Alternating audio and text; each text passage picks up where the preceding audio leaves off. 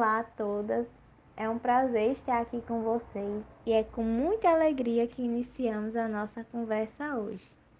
Bem, primeiramente, antes de qualquer coisa, é importante que vocês entendam a fase pela qual vocês estão passando, que é o climatério, né? Então, o climatério, por definição, é uma fase natural do ciclo da vida feminina, onde ocorre a transição do estágio reprodutivo para não reprodutivo. Dessa forma, esse período ele é marcado fisiologicamente por alterações hormonais que levam a diminuições dos níveis de estrogênio e progesterona, que são os hormônios femininos. Entendido o que é o climatério, é importante também que a gente saiba diferenciar o climatério da menopausa, porque muitas vezes as pessoas utilizam esses dois termos como sinônimos. No entanto, há algumas diferenças entre os dois, certo? Então, vamos lá entender. A gente já entendeu o que é climatério Agora vamos entender o que é a menopausa. A menopausa ela é definida como a última menstruação identificada após 12 meses consecutivos de amenorreia, ou seja, é quando a menstruação cessa. Esse momento geralmente ocorre lá por volta dos 50 anos, certo?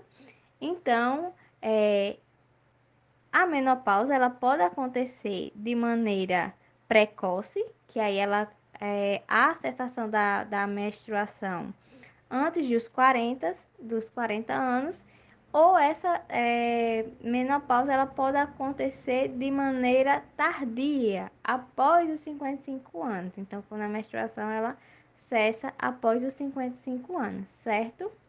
Então, entendemos, né? O climatério ele é aquela fase natural do ciclo da vida feminina, onde eu vou ter a redução dos, dos níveis hormonais femininos, principalmente estrogênio e progesterona, e a menopausa vai ser quando a mulher ela para de menstruar por 12 meses consecutivos. Beleza? Entendemos isso direitinho. Agora, é, dando continuidade à nossa conversa, é importante que a gente também tenha conhecimento sobre alguns sintomas que são frequentemente relatados pelas mulheres quando elas se encontram no climatério. É, um dos principais sintomas que a gente escuta muito né, das mulheres climatéricas são os fogachos, ou seja, aquelas famosas ondas, ondas de calor. E aí essas ondas de calor, elas podem vir acompanhadas ou não do suor noturno. A mulher também pode apresentar alterações de humor, distúrbios de sono. Então, a mulher climatérica, ela pode ter problemas de insônia, ansiedade, pode ficar é, irritada facilmente. Além disso, durante o climatério, as mulheres podem desenvolver algumas disfunções sexuais, como a diminuição da libido, da frequência, da capacidade de atingir o orgasmo e a dispareunia, que seria a questão da dor durante a penetração. Então, a mulher ela sente dor durante o ato sexual ali, durante a, durante a penetração principalmente. Geralmente isso ocorre devido a uma hipotrofia genital que acontece durante o climatério por essa questão da diminuição dos níveis hormonais. E aí a mulher também pode sofrer um ressecamento vaginal e piorar essa questão da dispareunia, certo?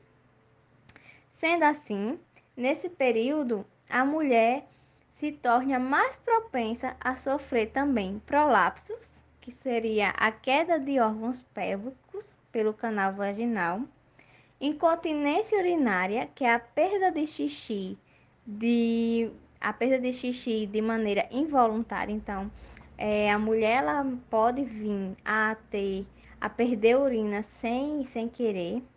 Além disso, ela fica também mais propensa a ter infecções e osteoporose.